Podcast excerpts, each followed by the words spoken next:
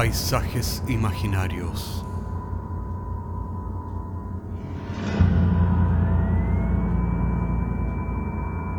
Una producción Cortés Rojas.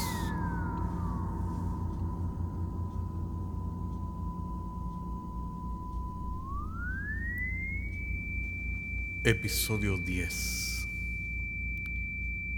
El ladrón crucificado.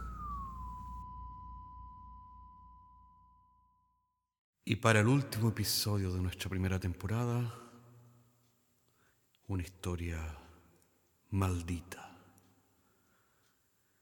herética y telúrica.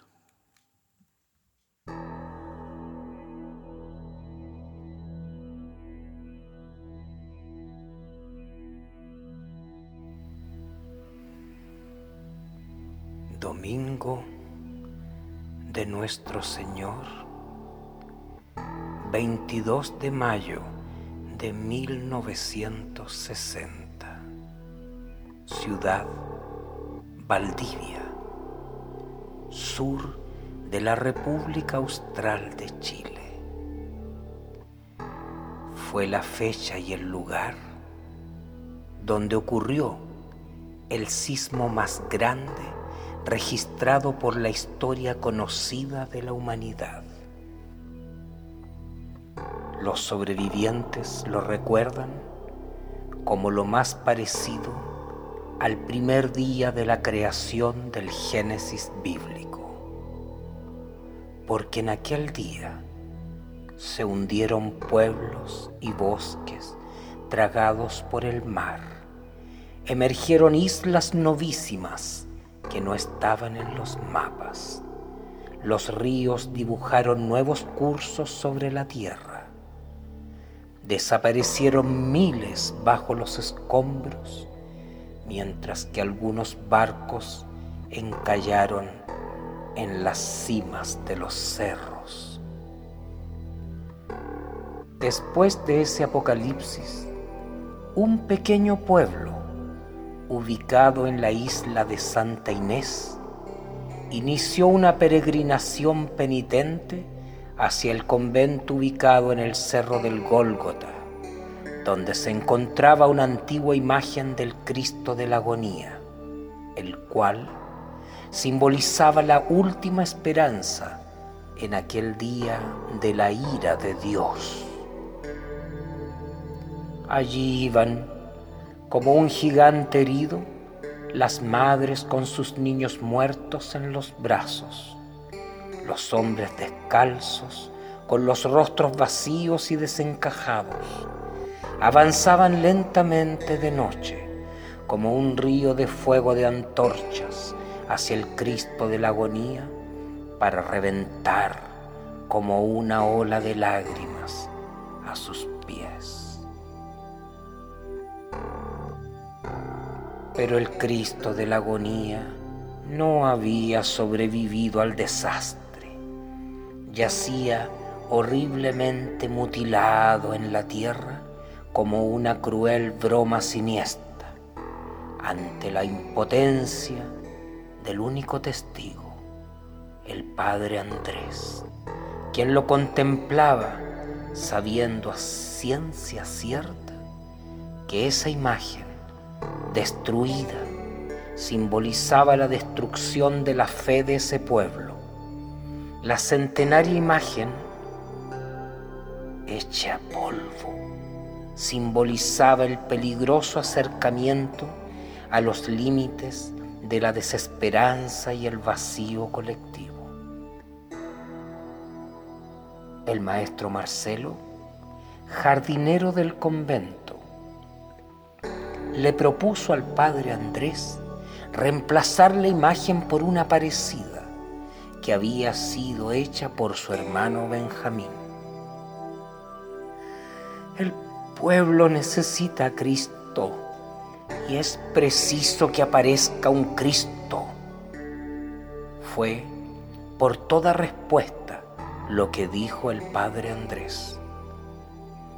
Marcelo partió entonces donde su hermano Benjamín y le pidió que lo ayudara a desnudarse y que lo blanqueara con yeso de estuco, ya que él se haría pasar por el Cristo mutilado.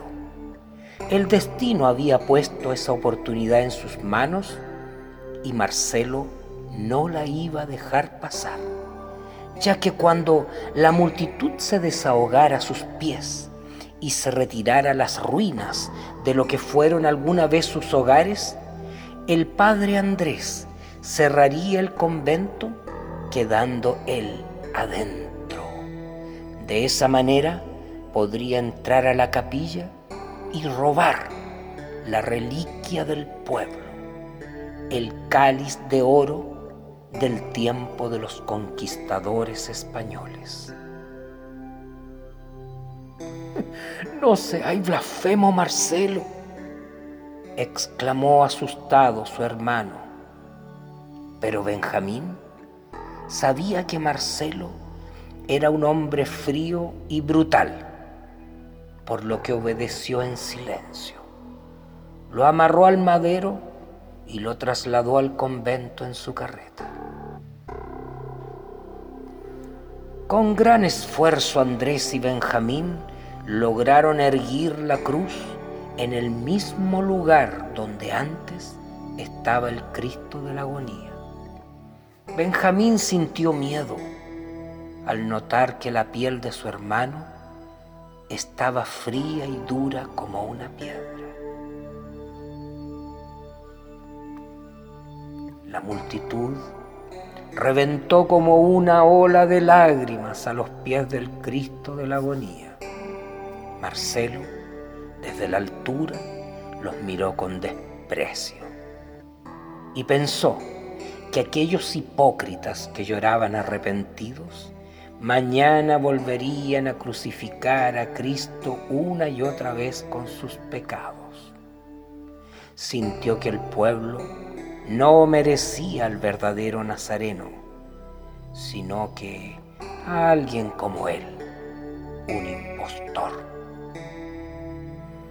Recordó además las escrituras sagradas, donde el verdadero Cristo fue crucificado entre dos ladrones.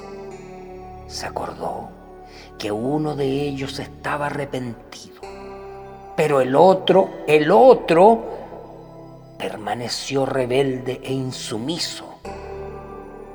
En ese momento, Marcelo tuvo su revelación y comprendió que él era el ladrón rebelde crucificado.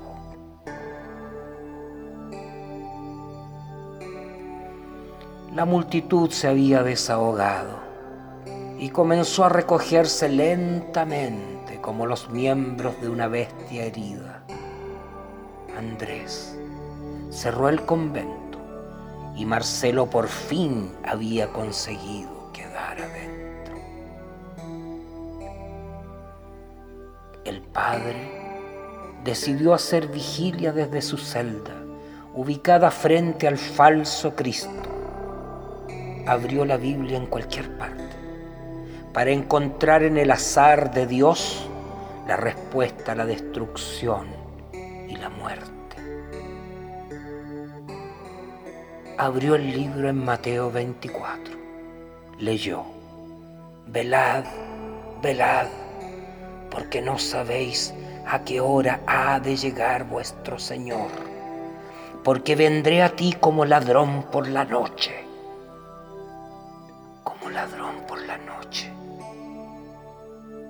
el padre Andrés, tratando de descifrar el misterio, mientras veía como el supuesto Cristo descendía de la cruz.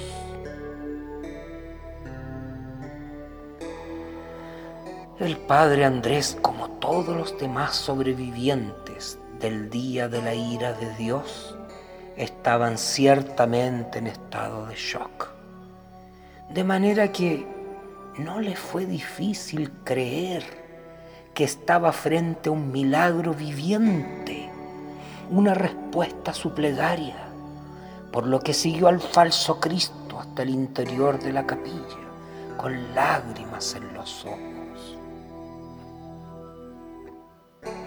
Marcelo abrió el sagrario desde donde extrajo el cáliz de oro y lo levantó entre sus manos satisfecho, triunfante, como quien levanta un trofeo y un botín. El padre Andrés, por su parte, interpretó el gesto como el momento de la liturgia donde el sumo sacerdote ofrece el vino para que se introduzca la transubstanciación, la transformación mística del vino en la sangre de Cristo, sellando de esa manera el eterno pacto entre Dios y los hombres.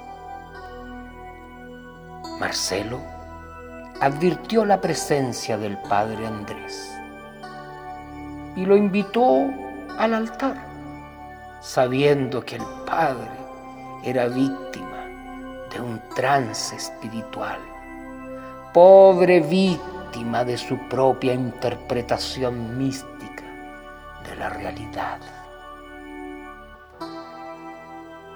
Mientras Andrés avanzaba con lágrimas en los ojos en pos del falso Cristo, Marcelo lo esperaba teatralmente con los brazos abiertos.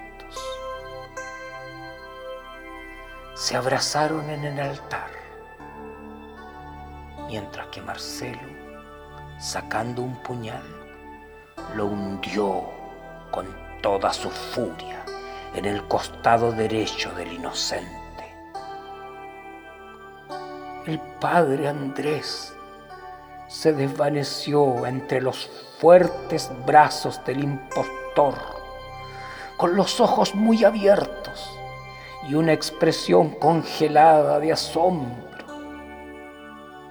Apenas alcanzó a preguntar, ¿por qué? Marcelo le respondió con una extraña cara de dulzura y crueldad porque tú eres el Cordero de Dios que quita el pecado del mundo.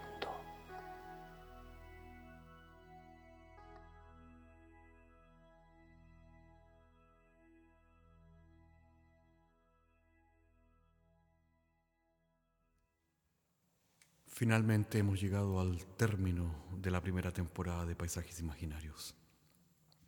Espero que hayan disfrutado tanto como nosotros, del mirar tras de la puerta a ver qué se esconde. Volveremos pronto con nuevas historias que les queremos contar. Mientras nos esperan, pasen la voz, cuéntenle a sus amigos, a sus familiares del trabajo que estamos haciendo y nos veremos pronto en la temporada segunda de Paisajes Imaginarios. Hasta entonces.